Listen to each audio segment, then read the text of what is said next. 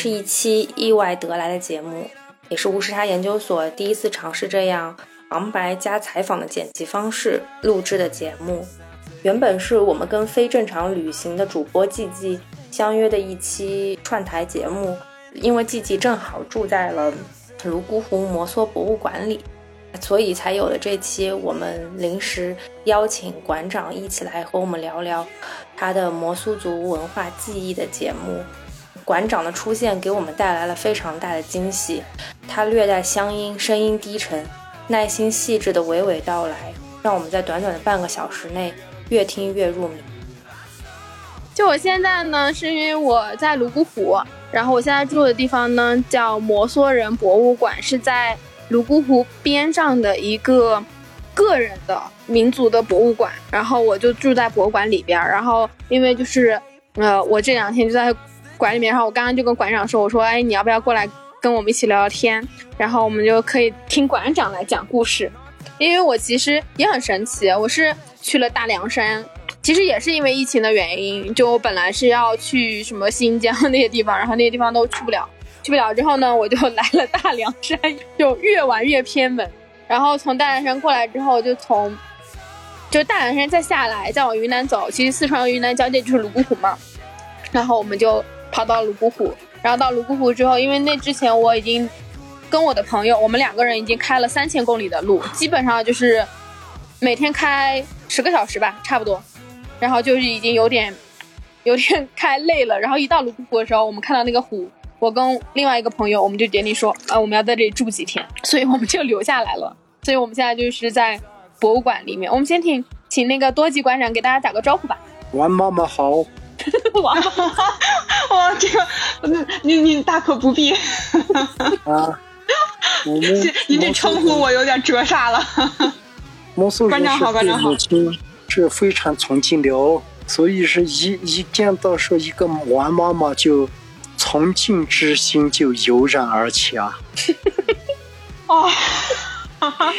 那那那我我我真的我能在。痛痛快快出北京的时候，我打算也去您这儿住一住。嗯，可以，可给您添麻烦吗？不会不会。对你来这里真的很舒服，因为我现在跟馆长，我们俩就坐在那个博物馆的院子里，然后喝着茶，吹着凉风，特别凉快。然后抬头就是星星。但是我觉得趁这个机会坐在这里，让馆长多来聊聊他的博物馆。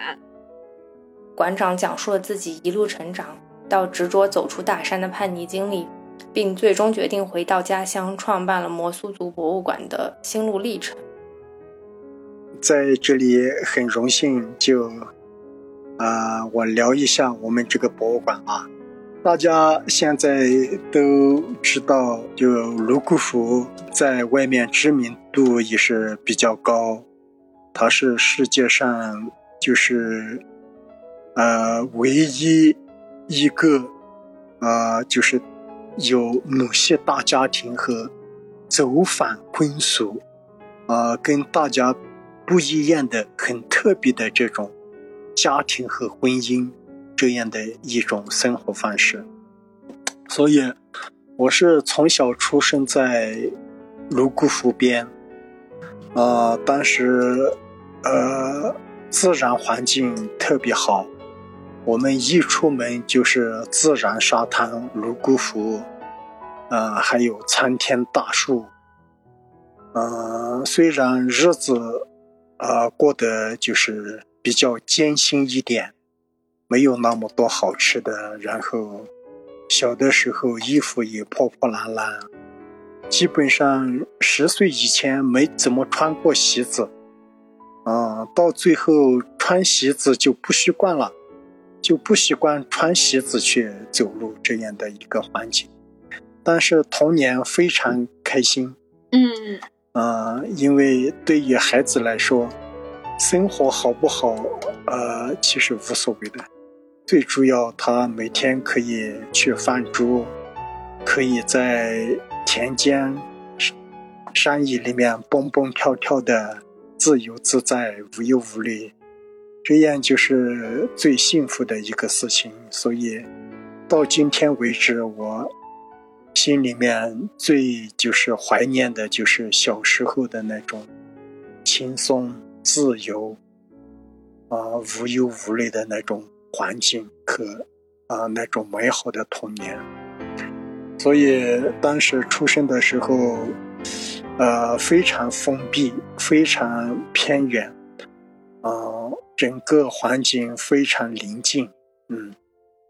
后来慢慢长大，啊、然后读读小学，然后再去读初中，啊、初中毕业以后，就是你要去读书的话，就要去很远的地方。嗯但是呃，环境和条件各方面都不太允许，所以就呃没有去读书，然后在家里干了两年活。干了两年活以后，就觉得一个男人一辈子窝在这样的一个地方，啊、不甘心。但是有一句话就是，呃，对我来说，呃，就是是给我很大的一个动力，就是愿做千里驹，不做连巢鸟。所以我觉得一个男人还是要去到处走走看看，但是家里面的人就是不让我出去，就是很担心啊，从来也没有出过大山，我就慢慢的开始攒钱。攒了差不多一千多一点，有一天我就搭了一个车就逃跑了，你好厉害。我就一下子就跑到那个昆明，嗯，昆明去找了我的一个舅舅，然后又去民族村，对对，我去给小王开门，他锁在外。嗯，民族村找我的一个就是摩梭族的同胞在民族民族村里面工作，刚好就是他们说有一个机会可以去大连，啊、嗯。大连就是有一个成立了一个西郊度假村，嗯、那里需要很多少数民族来宣传自己的民族文化，然后还有一个唐人街，五星级酒店很大的一个公司，我就去应聘，应聘应聘上以后我就去了大连，所以我的第一份工作也是搞民族文化，所以我就是很小的时候我也喜欢收藏，嗯，所以冥冥之中可能是有一个指引要做这个事情。嗯。后来父亲生病，呃，一年以后，呃，父亲生病以后就回来，回来以后父亲的身体越来越糟糕，然后就没有出去，没有出去。一九九七年，嗯、二十二岁的时候，嗯、那时候父亲也不在了，呃，自己也是一直想要去做一些什么事情。嗯，当时泸沽湖已经开始开始有人，嗯、三三两两的，嗯、就想做酒吧，也觉得不是自己想做的。嗯想开民宿，做其他的什么事，也好像，啊、哎，不太自己不太喜欢。嗯后来我的一个就是奶奶，以前是一个繁殖高手，她用过的那些东西，经过岁月的打磨，有很深很深的现在说的那个包间，一看到它就是有灵气，就不由自主的就会特别喜欢。嗯，后来我奶奶不在以后，那些东西就，嗯，前头前脚到处乱扔，嗯，经过风风吹日晒以后，就像那个，呃，一个尸体一样，一点灵性都没有。这个事情对我触动很大，啊、当时也，嗯呃，路也通了，啊、电也有了，那个很多现代化的东西进来以后，把以前的木质的东西、石头的东西、竹制的东西，慢慢的在取代。我就想，哎，我就搞一个这个民族文化展示的地方，啊，把这些东西收集起来，啊，以后自己死了以后还可以传给子孙后代。这样一想的话，就特别激动，热血沸腾。就觉得啊，这个是非常有意义的一个事情，自己一辈子做这样的一个事情就特别值得，然后就开始慢慢的策划，慢慢的想，啊，应该怎么去做，怎么做才好，慢慢的就大脑里面酝酿的越来越成熟，越来越成熟。从博物馆的选址、设立、构架，馆长都亲力亲为。应该展示怎样的摩梭族文化？应该陈列什么样的摩梭族技艺？馆长都花费了很多心血。有一天，我就在湖边漫步，就走到我村里面一个特别好的伙伴，他是高中毕业，然后在村里开了一个小卖部，嗯，开了一个小酒吧，嗯，也是，呃，有一点文化。啊，高中在我们那里是还是了不得的，呃，算有一点文化，呃，也是，呃，品性很好、很正直、善良的一个小伙子。我们一起长大，我就给他讲，我想做这样的一个事情，然后给他讲，给他讲。我讲完以后，他非常激动，啊，然后一拍桌子说。我可不可以和你一起做这个事？我说，当然，我也缺一个伙伴，两个人一起做的话就更好。嗯，然后当时我们两个一拍即合，然后他的后面的几天，慢慢的我们就又商量，商量了以后，我们就到处村头村尾到处去看地，嗯。到处去看，到处去选，后来就因为在湖边的地，呃比较金贵，然后也比较小一点，我们就想，我们做都做了，就要做大一点，所以我们选了一片就是四亩四亩半的这样的一片地，啊，村子后面的，呃。玉米地里面，嗯，当时那个特别偏僻，但是我想做做一个博物馆的话，啊，偏僻一点也没事，嗯，所以，呃，那一个地方的话，大家也不太重视，呃，比较偏僻，以后就比较容易置换，所以我们，呃，当时那块地有四家人的，四家人的我们。呃，去一家一家的谈，啊，结果大家都非常支持我们，一下子就谈好，谈好了以后就，呃，九七年的年底，呃，九八年过年，过年初八的时候，呃，初八的时候我们就进山去买房子，老房子。买买了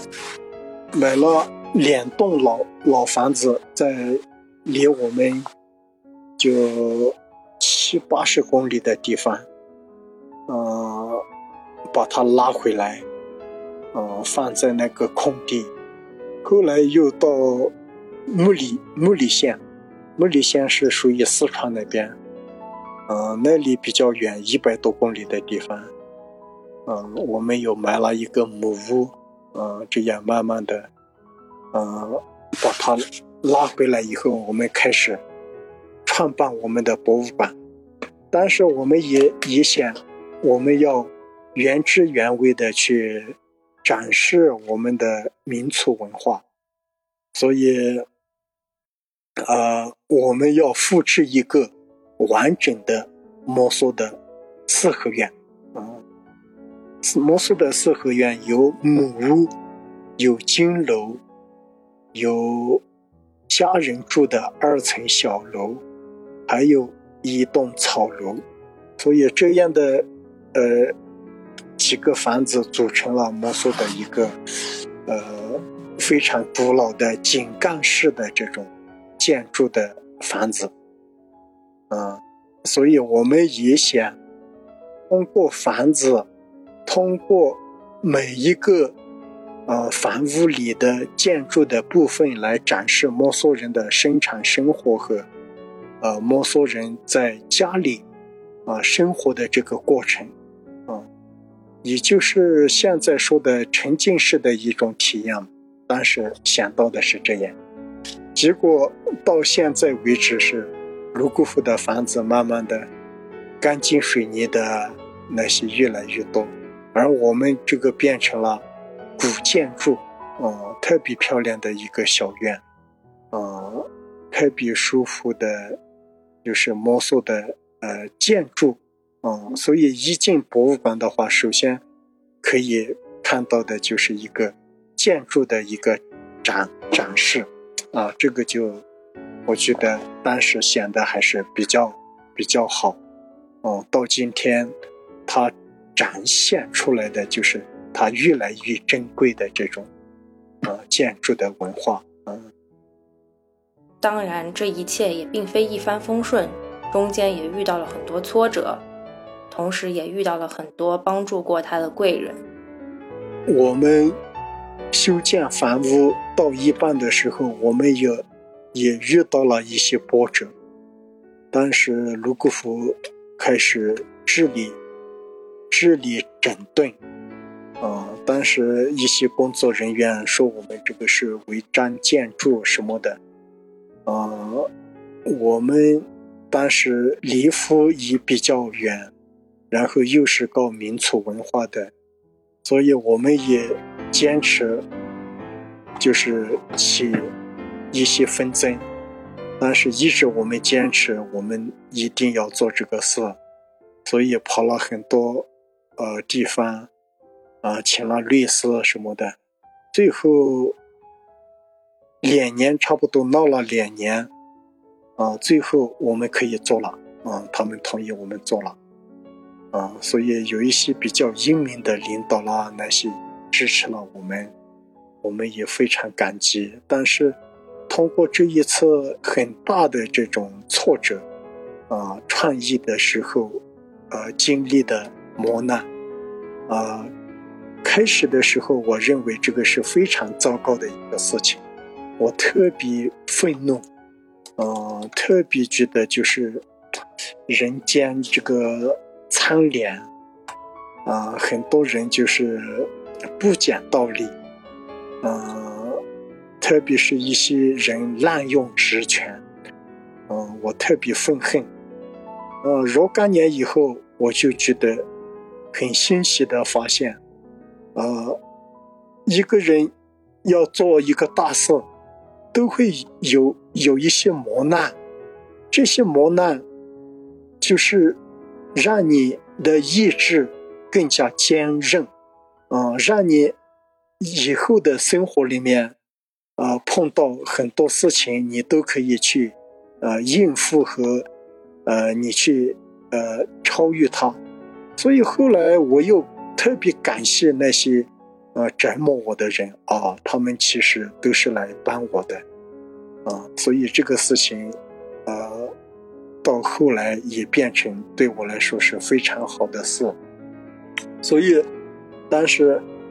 呃，九七年的时候，我二十二岁开始做这个事情，啊，也是初生牛犊不怕虎吧，一个。两个老农民、小农民去做这样的一个事情，啊！但是做了博物馆以后，呃，身边有很多贵人，其中有一个老师，就是两千年年的时候，也是做一个民族文化的宣传，认识，认识以后，两千零一年的时候，啊，请他下来布展。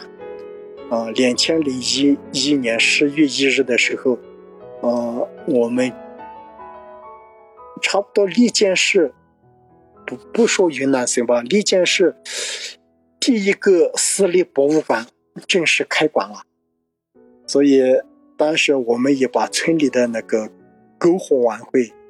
啊，把他们就是啊搬到我们博物馆的外沿来搞那个篝火晚会，每天也是热热闹闹的，当时收一个人十元钱的门票，呃，来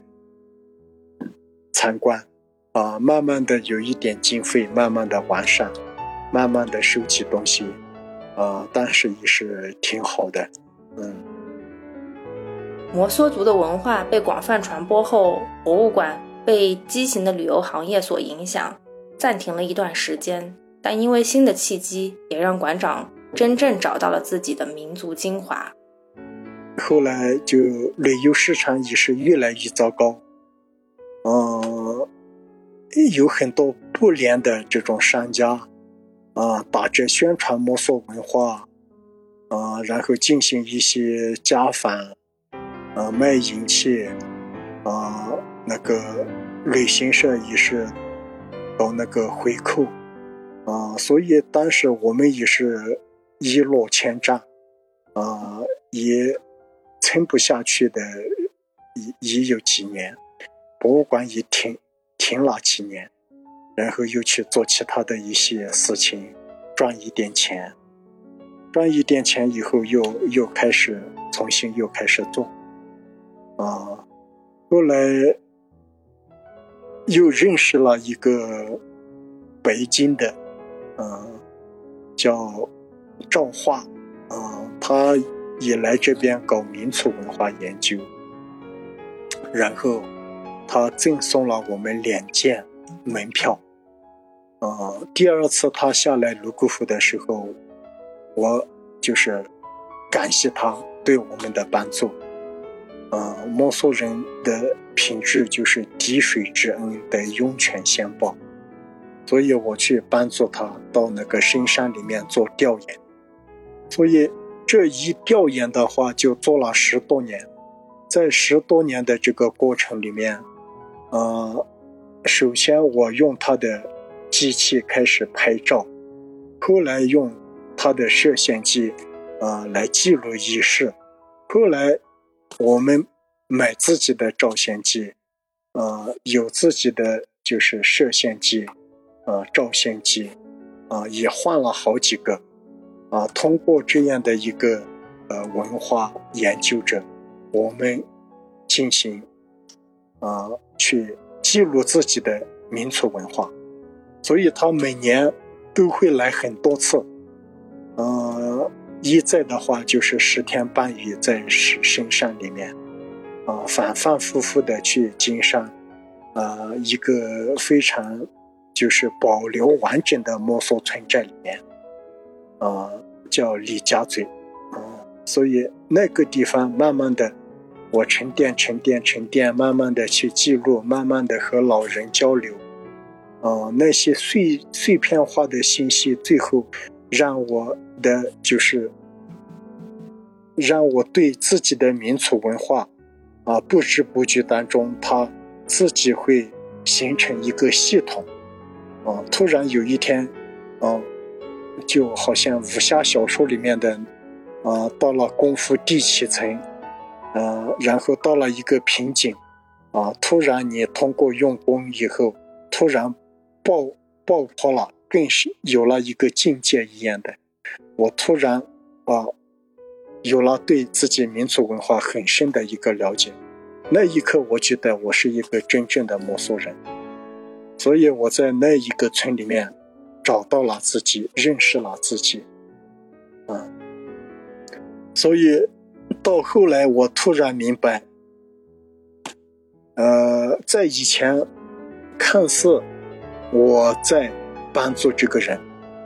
后来我发现他成就了我，啊，因为对于我本民族来说，呃，泸沽湖这边有很多不完整的东西，我在另外一个村我又找到，在另外一个村没有的东西，我在泸沽湖又找到，泸沽湖又找不到的，又在另外一个村，我走了很多村村寨寨，所以慢慢的这些。文化的曲线和文化的互补，让我就是越来越了解自己的民族，啊，所以我现在特别感恩一路上，呃，默默无为的，呃，这样的帮助我的人和让我能够身心能够成长的这样的人，一人的一生里面，其实你用心去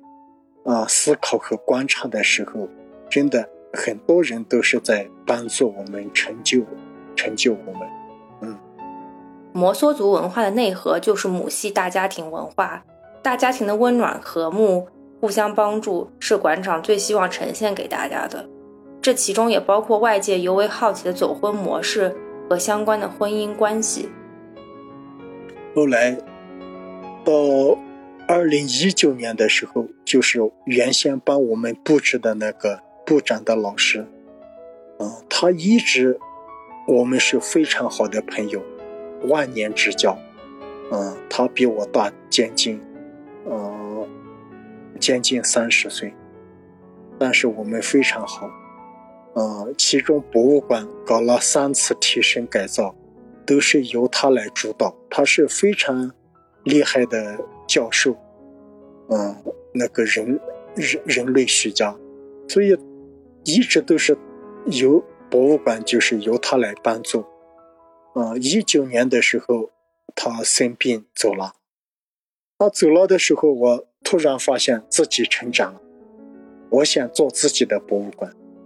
我想把我的思想这么多年的沉淀，啊，展现在我的这个博物馆里面。因为摩梭文化，它的母系大家庭特别温暖。特别和睦，啊，兄弟姐妹永远和自己的母亲在一起，啊，有的是三代同堂，有的四代同堂，有的甚至达到五代同堂，啊，十几个人、二十几个人，啊，很普遍，嗯，现在泸沽湖就是像我们这个大陆水村，啊，也是。基本上都是母系大家庭，所以从最远古的时候到今天，大家庭能留下来，啊，是因为有它的科学性和合理性和它的优越性，所以它能留下来。啊，像就是这种大家庭，啊，因为都是直系亲属，所以没有。太多的这种矛盾，兄弟姐妹啊，呃，和自己的母亲，和自己的舅舅，啊，和自己的呃爷爷，啊，生活在一个大家庭里面，啊，大家尊老爱幼，啊，互相关心，互相呵呵护，啊，互相依赖，啊，大家所有的财产集中，啊。每个人做不同的事情，家里面，啊，有一个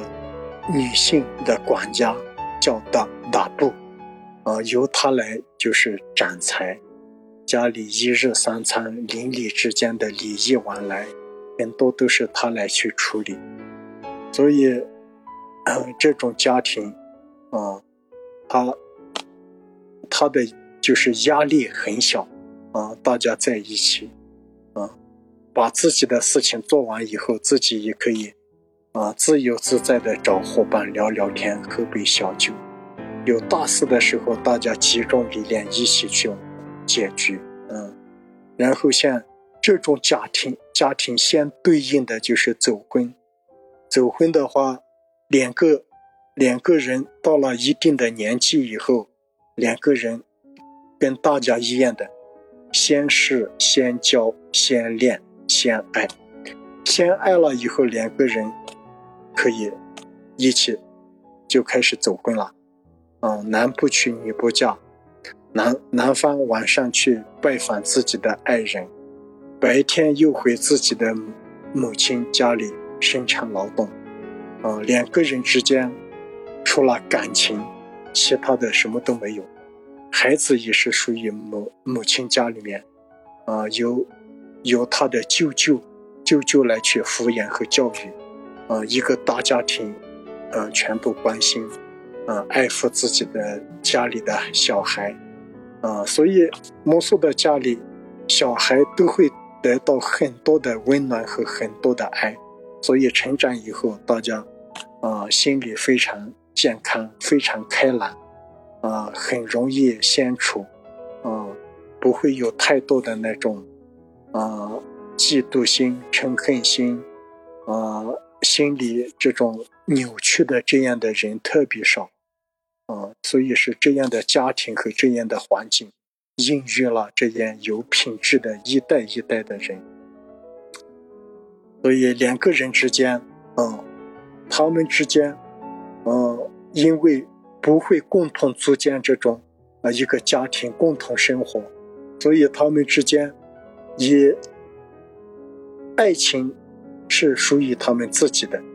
啊，他们不用看对方的家境怎么样，对方的父母是做什么，他们家，啊，有多少钱，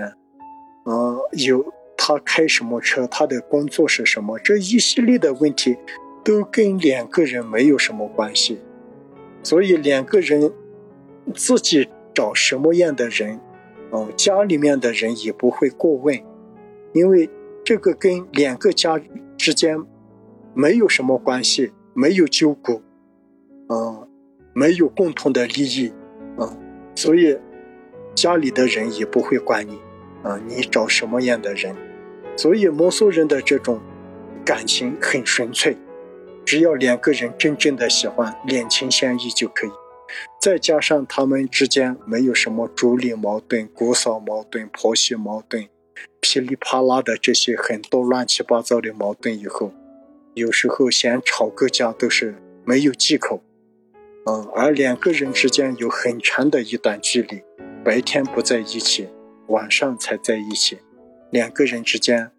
啊，有什么事情晚上一起聊聊，情深深雨蒙蒙的，感情也不断的得到升华，所以两个人之间。啊，他的关系会特别稳定。啊，两个家庭之间有了孩子以后，会举行一个认字仪式。举行了认字仪式以后，公开来往，啊，都是亲戚关系。两个家之间，呃，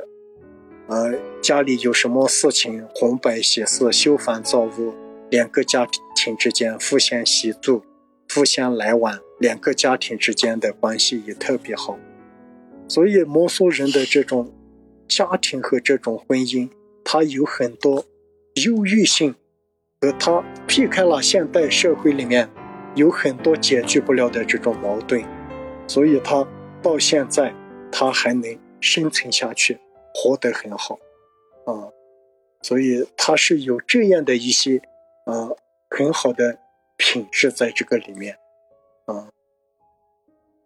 但摩梭族的传统文化也在不断受到外面世界的冲击，很多传统都在被现代化改造着。因为摩梭人文化的羁绊，馆长在今年做了一个寻根之旅的展览，并意外获得了很好的效果。但是现在越来越困难了，现在外来文化冲击越来越大，大家人不像以前那么团结，人也。变得开始越来越自私，呃，国家的很多政策也没有办法，啊，你没有结婚证，啊，孩子落不了户口，啊，然后很多人现在采取的一个办法就是，啊，办了结婚证以后，啊，自己去找自己的妈妈，自己去过自己的活，这样的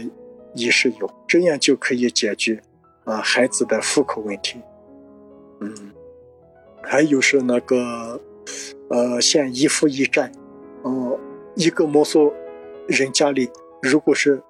嗯，现在我们家有十五个人，啊，一个户口簿，一个大家家庭，嗯，你十五个人，哦，按国家的政策来说，你就是一一户人家，啊，只能有四百多平方。嗯，四百多平方，那么我们家的房子就差不多有，呃，四千多平方。嗯，四千多平方，那么剩余的你就要被拆除掉。所以现在政策方面和各方面对我们的冲击和这些也特别大啊，所以文化慢慢的也消失流失的比较快，分家的人也越来越多啊，所以我从最初的时候没有旅游非常艰苦的岁月里面。啊，一直到现在有了旅游，啊，有了现代化的这种生活，我有这样的一个过渡，然后我对我摩梭人的文化有很深的积淀，所以我今年，啊，做了一个摩梭人博物馆的一个提升改造，是我自己的一个思想，啊，这个展览叫“我是谁”。摩梭根脉文化展，所以它这个展就是从啊，我从哪里来啊？我们有什么？我们的家庭婚姻啊是怎么样的？我的信仰是怎么样的？啊，我的生活是怎么样的？我的骨规礼仪是怎么样的？所以我从摩梭人的这样的一个思考。去呈现摩梭人的这个文化啊，所以通过啊我刚才说的摩梭的这种家庭、摩梭的这种婚姻、摩梭的本教万物有灵、灵魂独命的这种思想，啊点点滴滴从创世纪摩梭人啊的人类起源的故事，到呃摩梭人发现摩梭人的时候是西汉时候在。青海、甘肃一带，啊，最后他，呃，漂泊迁徙，迁徙过来，居住定居在泸沽湖一带，啊，这一个过程，最后，啊，开始我们的信仰，我们多种宗教、多种信仰并存，和睦和谐共处，啊，到我们的家庭、婚姻，啊。我从最通俗的语言，我自己对我自己家庭的这种感受，啊，来去呃诠释我们的文化。所以很有意思的就是，前一个月七月二十七号，我开馆以后，啊，以前做的这个博物馆，它很学术化，啊，文字、图片。啊，那个东西是什么年代的？他是做什么的？啊，一般小孩子很不喜欢会看，但是现在有很多小学生在念，啊，在看，啊，我觉得我比较成功的就是啊，这个我已是，啊，我的博物馆以前叫摩梭民俗博物馆，我现在叫摩梭人博物馆，我的一个。核心的一个思想就是，所有的一切都是为人服务，啊，所以通过摩梭人的文化来，呃，诠释我们人应该怎么样生活，怎么样活着才更有价值、更有意义，啊，通过摩梭人的这种，呃，家庭的这种温暖，啊，走婚的这种浪漫，啊。通过我们的古规礼仪来诠释人，其实人活着，我们在生活里面，我们啊可以如何能够让自己幸福美满的生活？我们可以有自己的秩序，有可以自己的界啊，但是我们不不需要用法律和制度去约束我们自己。那个是最低级的，我们用自己的信仰，用自己的品德啊，去约束自己，自己愿意这样去做，让自己能够身心愉悦，让自己能够在一片就是温暖和和谐里面自己去生活啊。所以人与人之间的情感、爱啊，很多东西都是共通的。所以我把，我把我这样的一个，呃，摩梭人的文化、自己的感悟，嗯，通过这样的一个呈现的方式，来在泸沽湖边，在我们摩梭人博物馆呈现。啊，这一个假期有很多啊，小学的、有学的，啊，有初中的、有高中的，啊，很多人到了这里以后，我们给他从房屋建筑到我们的木屋，啊，到我们各个展馆。啊，系统的了解完了以后，有很多人哭了，啊，然后有两个小孩子，啊，用自己的零花钱捐款给博物馆，一个五五年级，他叫果果，我们是成为了好朋友，啊，他把他的零花钱三百元钱捐给我们，然后说。啊，摩梭人的文化特别伟大，让我们一定要坚持做下去。所以当时我特别感动，嗯，同时我感也充分的感受到了自己做这个事情的意义和价值，嗯，同时因为有这样的人，这么小的人，啊，这么纯粹的这种啊爱心。也感动了我，啊，我觉得我一定要坚持，啊，把这个优秀的文化，啊，慢慢的传承下去，啊，所以我就觉得未来余生，啊，一生可能就是做这个事情，欢迎大家搜索并关注馆长的博物馆——摩梭人博物馆。整个采访过程中，我们不断发出感叹。甚至从心底生出了一种感动的情愫。这是一期可以回味多年的节目，在和我们相隔万里的泸沽湖畔，有这样一个人，为了自己的民族文化，在默默努力着，并且为之感到自豪。这何尝不是一种方式，也默默地治好了我们所谓的精神内耗吗？在节目的最后，送上馆长的祝福。扎西德勒听风松，阿玛巴住贡嘎萨，大巴加菜。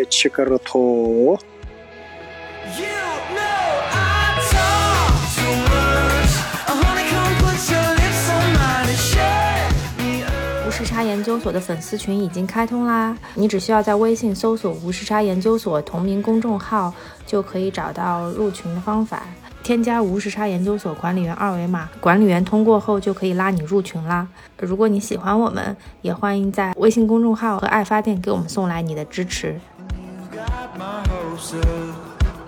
we talk to my